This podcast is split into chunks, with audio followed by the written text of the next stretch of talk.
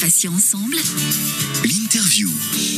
Bienvenue si vous venez tout juste de nous rejoindre sur votre web radio Patients Ensemble. Céline et Valérie en duo avec vous pour ce matin soleil et c'est l'heure de l'interview tant attendue. Euh, nous recevons ce matin Christine Ledo-Pichard que nous avions déjà reçue, c'était le 9 juin dernier, c'était avec euh, Catherine Tourette-Urgis euh, pour nous parler des cafés du rétablissement. Alors aujourd'hui, Christine a souhaité intervenir à nouveau sur l'antenne pour évoquer le thème de la rémission et puis de l'après-maladie. Christine, bienvenue bienvenue et puis merci de revenir sur notre web radio.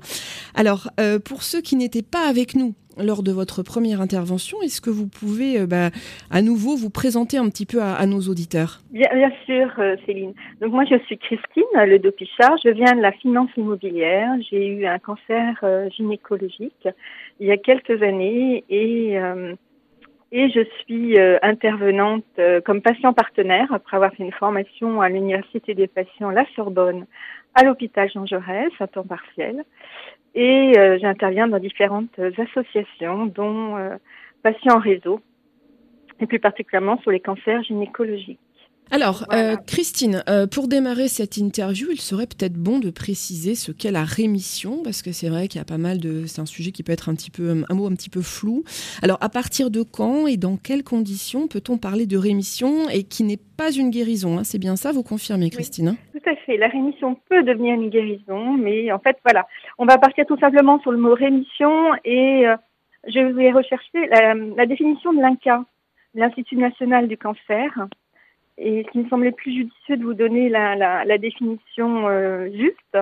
Donc, rémission, c'est toute trace du cancer, quand toute trace du cancer a disparu au bout d'un certain délai, la rémission devient guérison.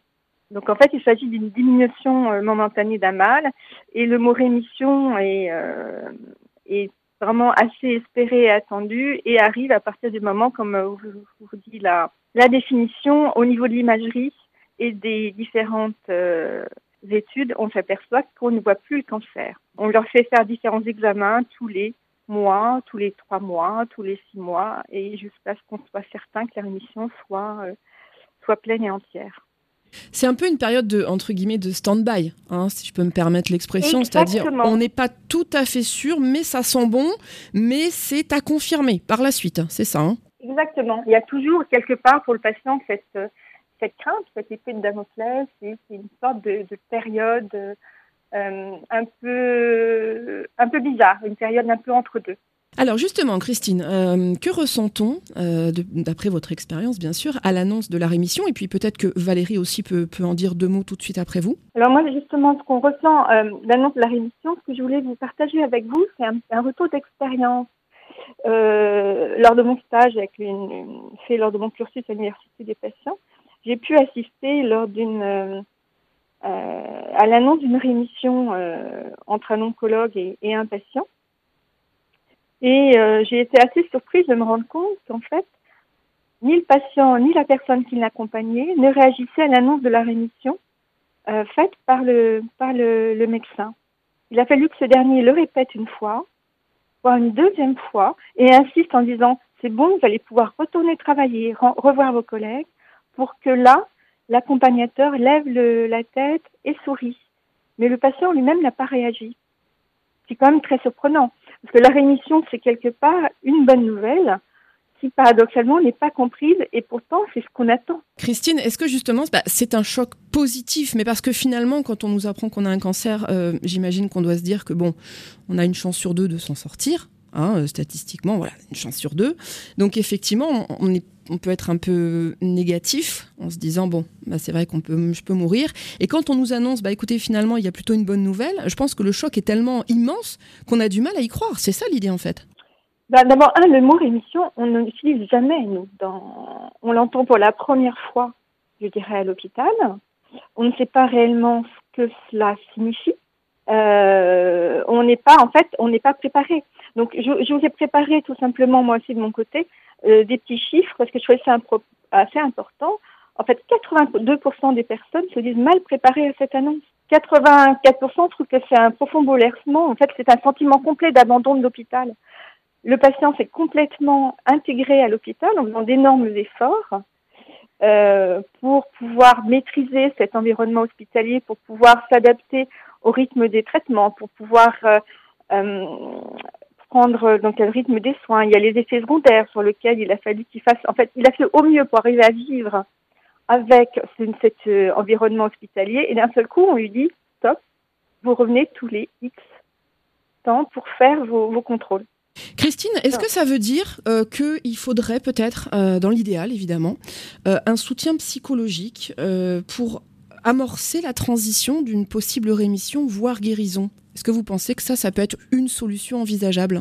Alors, Je pense qu'il faut un soutien, et c'est justement là où, pour ça qu'il avait envie vraiment de nous en parler, c'est pour je trouvais que ça montrait vraiment l'importance de ce type de, d'actions qui sont faites comme le café du rétablissement.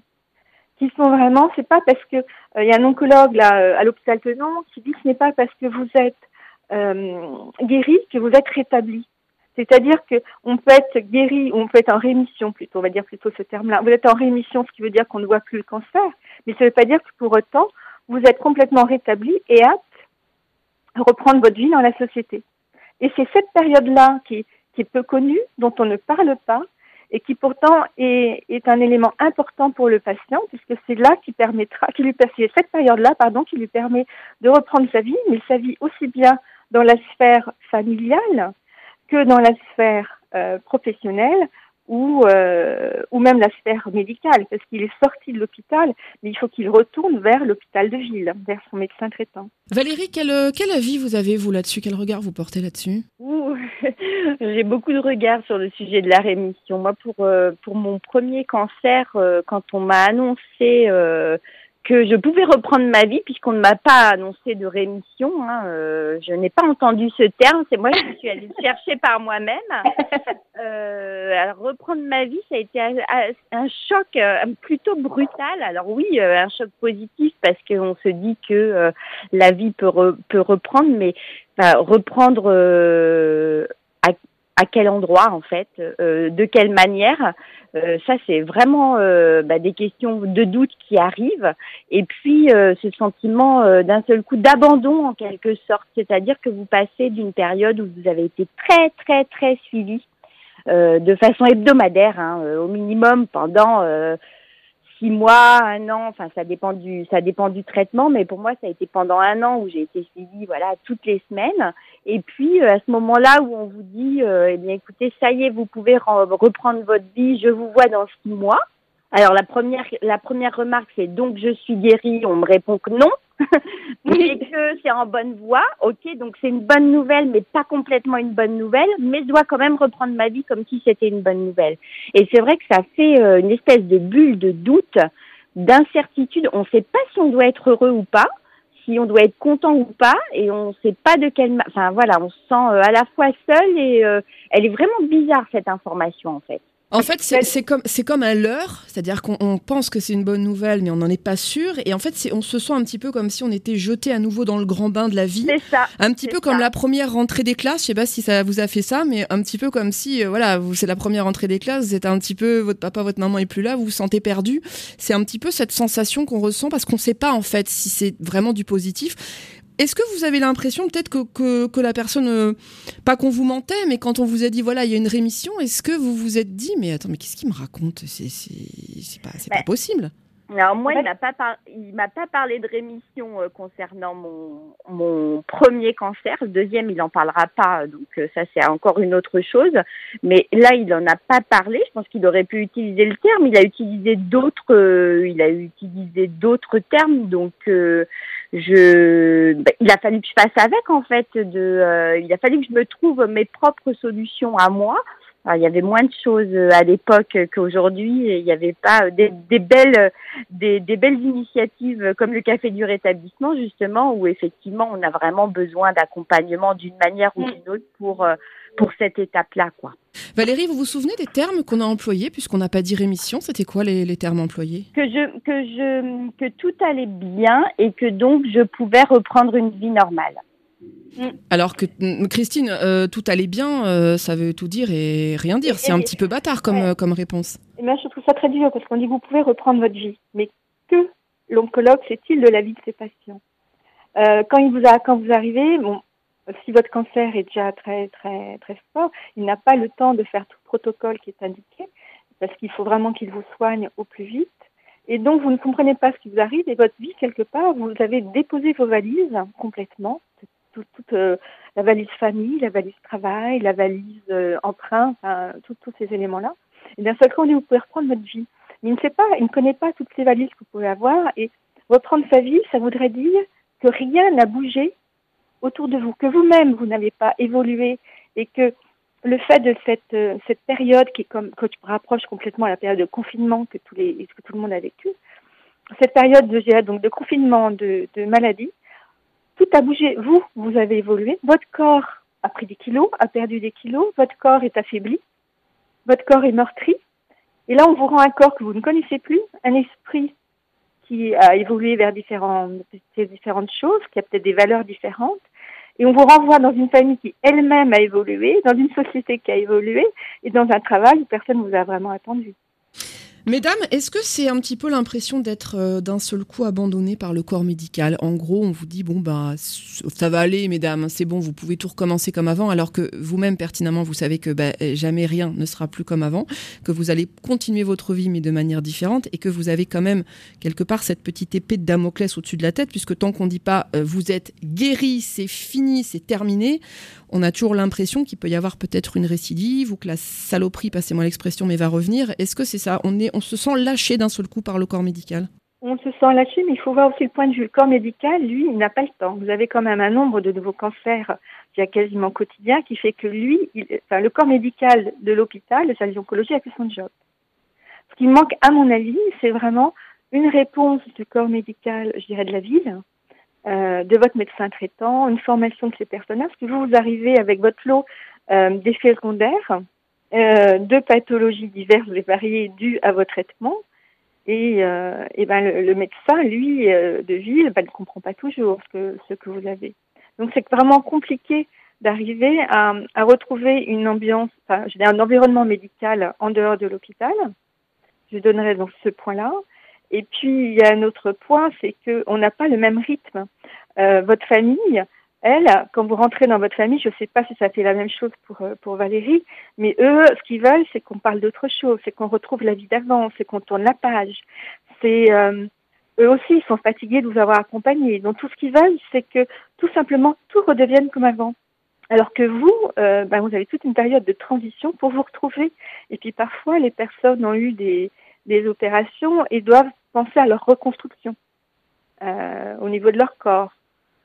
Tout ça, c'est plein de choses qui sont dans la tête, alors que quelque part, votre famille, elle, est déjà un pas plus loin dans l'après, dans euh, ben, on redevient comme avant, on réorganise plein de choses, on refait euh, des événements, alors que vous, vous vivez comme avec une certaine lenteur, vous vivez avec... Euh, faut vous retrouver quelque part. Vous faites un état des lieux de votre corps, de votre esprit, il faut que vous retrouviez tout ça, il faut que vous retrouviez votre dimension. Valérie, votre sentiment là-dessus, sur par rapport au retour dans la vie de famille? En fait, euh, par rapport au retour dans la vie de famille, mon mari a une phrase qui est assez dure, mais que je trouve tellement réelle, euh, qu'il utilise depuis 2011, depuis mon premier cancer, qui est cancer un jour, cancer toujours. et, et il le dit avec beaucoup d'humour, mais c'est quand même assez cash. Et, mais c'est réel, quoi, parce que euh, on vous parle de rémission ou de reprendre sa vie, peu importe. Enfin, j'en suis la preuve. J'ai fait une récidive au bout de sept ans, et pendant ces sept années, il s'est passé, de, enfin voilà, de transition, je dirais, enfin entre les deux étapes, il s'est passé plein de choses. C'est-à-dire qu'effectivement, il y a eu la partie de reconstruction qui est arrivée deux ans plus tard. Hop, on remet le nez dedans il y a les contrôles annuels où euh, le niveau d'angoisse monte et les contrôles annuels sont pas forcément euh, pris non plus avec euh, autant de soins, c'est-à-dire que notre niveau de stress qui monte à ce moment-là n'est pas forcément pris avec soin.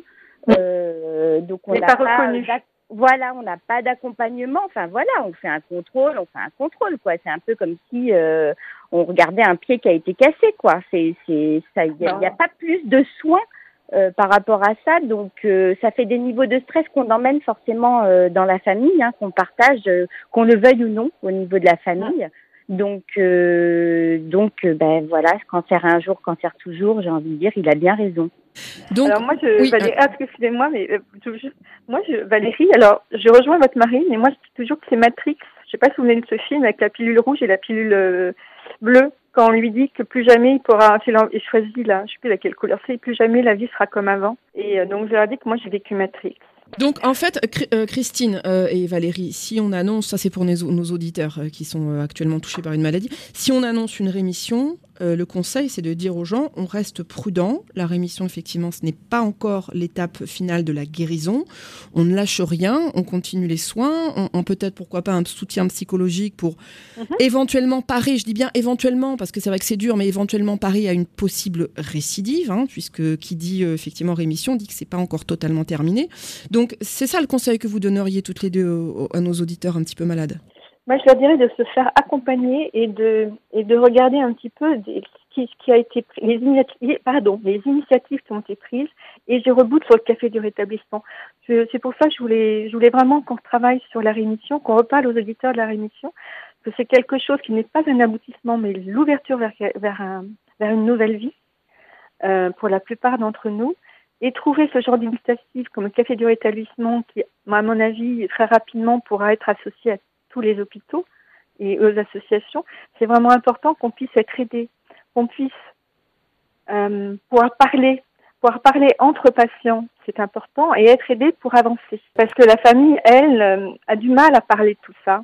Les proches ont beaucoup de mal à pouvoir en discuter. Et ce qui est important, c'est pouvoir également retourner dans la, dans la société. Et il n'y a pas mieux que de travailler pour retrouver dans la, retourner dans la vie active. Et ça aussi, c'est un point important et délicat. Alors, Christine, euh, on va revenir sur une question qu'on avait vue ensemble hors antenne. Euh, concrètement, je ne sais pas si on a abordé tous les thèmes autour de ça. Euh, concrètement, quelles sont les conséquences, pour résumer, de la, de la rémission pour le patient? Alors, on les, a tout à fait abordées là avec Valérie. Donc, comme vous avez pu voir, donc pour le patient, la première chose, c'est vraiment par rapport à l'hôpital. Mais la deuxième point, pour le patient, donc il y a vraiment une vision médicale, c'est-à-dire se dire, bah, maintenant, je suis avec mon médecin de ville. Donc, ça veut dire arriver à réexpliquer, retrouver un dialogue, recréer un environnement avec un médecin de ville qui n'a pas toujours la formation qu'il faut pour pouvoir euh, aider le patient par rapport aux différentes séquelles qu'il a euh, du traitement. Il y a la, je dirais, la sphère familiale, les proches, ou c'est ce qu'on avait pu voir avec Valérie également, et, le petit mot de son mari, euh, ben voilà, ils vous retrouvent, ils ont envie que tout soit comme avant, et vous, ben, ben non, ce n'est pas comme avant. Il y, a, la partie reconstruction à faire, il y a retrouver, euh, retrouver un rythme, retrouver, euh, retrouver sa place. Et puis enfin, il y a la dernière sphère que je dirais plus euh, sociétale, qui est la vie professionnelle. Et la vie professionnelle, c'est encore un autre, un autre, je dire un autre grade, une autre dimension. Puisque, en fait, si on regarde pareil, je vous ai retrouvé ces petits chiffres-là, parce que je trouve que c'est impressionnant et qu'il faut vraiment en, en, avoir conscience, sur les personnes qui travaillaient à l'annonce de leur cancer, 24% ont repris à temps partiel et 25% à peu près ne trouvent plus d'emploi derrière. Et ça, c'est quand même anormal qu'on ne puisse pas retravailler, que la société ne fasse pas un effort pour permettre à, chacun de pouvoir retrouver sa place, retrouver un, emploi, retrouver une vie sociétale. Alors Christine, justement, vous êtes euh, patiente partenaire. Hein. Euh, comment le patient partenaire peut aider le malade dans cette période particulière de l'après? Euh, Donc on a bien vu, je reprends un petit peu ce qu'on a vu avec Valérie, on a bien vu que cette période de la rémission, en fait, c'est pas fini. C'est vraiment une période de transition complète et où, le patient doit retrouver toute son autonomie, mais dans tous les domaines. Hein. on a bien vu, ça fait aussi côté amoureux, côté sexuel, côté euh, économique, enfin voilà. Et le patient partenaire, justement, il est là parce qu'il me semble important qu'il puisse co-animer et animer des cafés du rétablissement. Et également, le patient partenaire, en fait, il a un statut qui est énorme que d'autres soignants n'ont pas. C'est un ancien malade lui-même. Donc il n'y a rien de mieux pour comprendre l'autre, pour avoir, pour comprendre ce ressenti, pour faciliter les échanges, comprendre à mi-mot euh, que le patient partenaire. Il a également une écoute. Cette écoute est importante et je dirais l'écoute est d'autant plus importante. Vous allez dire, il y a un patient, pourquoi un patient partenaire? Parce que le patient partenaire, je partais un petit peu en arrière, a fait, a fait une formation, a fait une école. Moi, l'école, euh, en l'occurrence, j'ai fait l'université des patients à la Sorbonne. Et cette école vous permet d'intégrer votre maladie pour qu'elle ne soit plus qu'un obstacle, mais vraiment vous l'intégrer pour que vous puissiez vraiment être à l'écoute de l'autre patient, que vous ne soyez pas que le prisme de votre maladie, d'où l'importance de cette formation. Donc cette écoute pour que le patient en face puisse formuler ses besoins, pour qu'il puisse sortir de cette solitude et pour avoir envie d'avancer.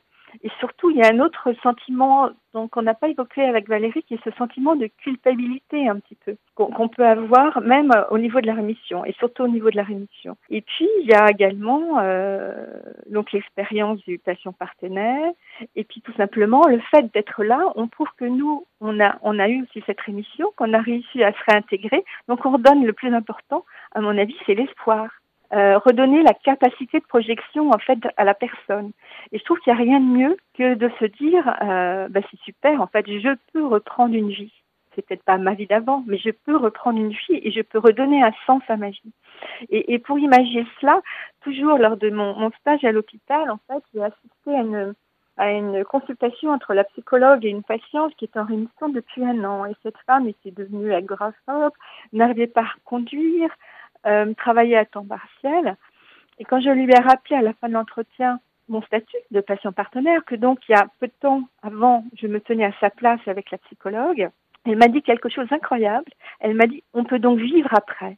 Et ça, cette phrase, elle, est, elle a été très importante pour moi parce que je me suis rendu compte vraiment de la légitimité du patient partenaire auprès des patients et de l'importance qu'on avait. Vous redonnez en fait euh, de l'espoir. Voilà, vous êtes la preuve vivante qu'une vie après est possible. Valérie, une euh, dernière question peut-être à poser à, Christine, notre invitée? Euh, oui, par rapport à justement aux patients partenaires qui, pour moi, justement, sont ce que vous disiez, bah, nos experts en quelque sorte, nos points de repère, puisqu'à un moment donné, on ne se sent pas complètement compris ou ou, euh, ou en confiance dans les échanges qu'on peut avoir par rapport au corps médical. Euh, on va on, va tous et toutes chercher des témoignages de gens qui ont vécu la même chose que nous. Donc le patient partenaire pour ça a vraiment ce, ce statut-là. Est-ce qu'il y a un moyen de euh, de les contacter directement, de vous de vous repérer, de vous identifier quelque part? Est-ce que vous avez, vous êtes listé quelque part? Est-ce que c'est un métier identifié? Eh ben, malheureusement, pas encore. On aimerait beaucoup qu'il y, ait, euh, qu'il y ait une association, un collectif, je ne sais pas, quelque chose. Enfin, il y a eu, euh, malheureusement, non, pas, pour le moment. Les hôpitaux, de plus en plus, prennent des patients partenaires euh, avec eux dans leur équipe, et ça, c'est, une bonne nouvelle. Il y a, vous allez dire que je, je, redis encore, les cafés du rétablissement où les patients partenaires seront présents aussi. Mais je suis d'accord avec vous, le patient partenaire ne devrait pas être là qu'à la il est là depuis le début, parce que le côté espoir est à donner aux patients, à mon avis, même le, jour même également de, l'annonce du cancer. En fait, c'est important qu'ils puissent pouvoir, qu'ils puissent parler, qu'ils puissent, qu'ils puissent échanger euh, également avec quelqu'un qui a, qui a le vécu. Et, euh, et juste petit clin d'œil, Valérie, en fait, il s'est passé quelque chose que je trouverais, que je qualifierais de, de superbe. C'est là pendant le, le confinement et, euh, et le virus, le coronavirus, des patients partenaires ont monté un collectif, ont lancé la ligne C. Euh, vous avez certainement entendu parler de ça et ça c'est bien, ça veut dire qu'on est de plus en plus nombreux, qu'on est dans l'action et que euh, j'espère que ce métier sera de plus en plus reconnu et présent dans les hôpitaux pouvoir donner un maximum aux patients. Christine Ledo-Pichard, euh, merci beaucoup pour votre intervention. On pourrait en parler pendant des heures. Euh, je rappelle donc que vous êtes euh, patiente partenaire, que vous êtes venue aujourd'hui nous parler de, de, rémission, également parler des cafés du rétablissement et puis de l'après-maladie. Merci beaucoup Christine. Ben, merci à vous. C'était très intéressant de faire ces échanges avec vous et et Valérie. Merci encore de nous avoir donné cette parole. C'était passionnant et puis je vous avais promis donc que vous pourriez effectivement vous, vous avoir une, ce temps d'antenne euh, nécessaire, je pense, pour nos auditeurs et auditrices. Merci Valérie. Merci Céline. Patients ensemble. L'interview.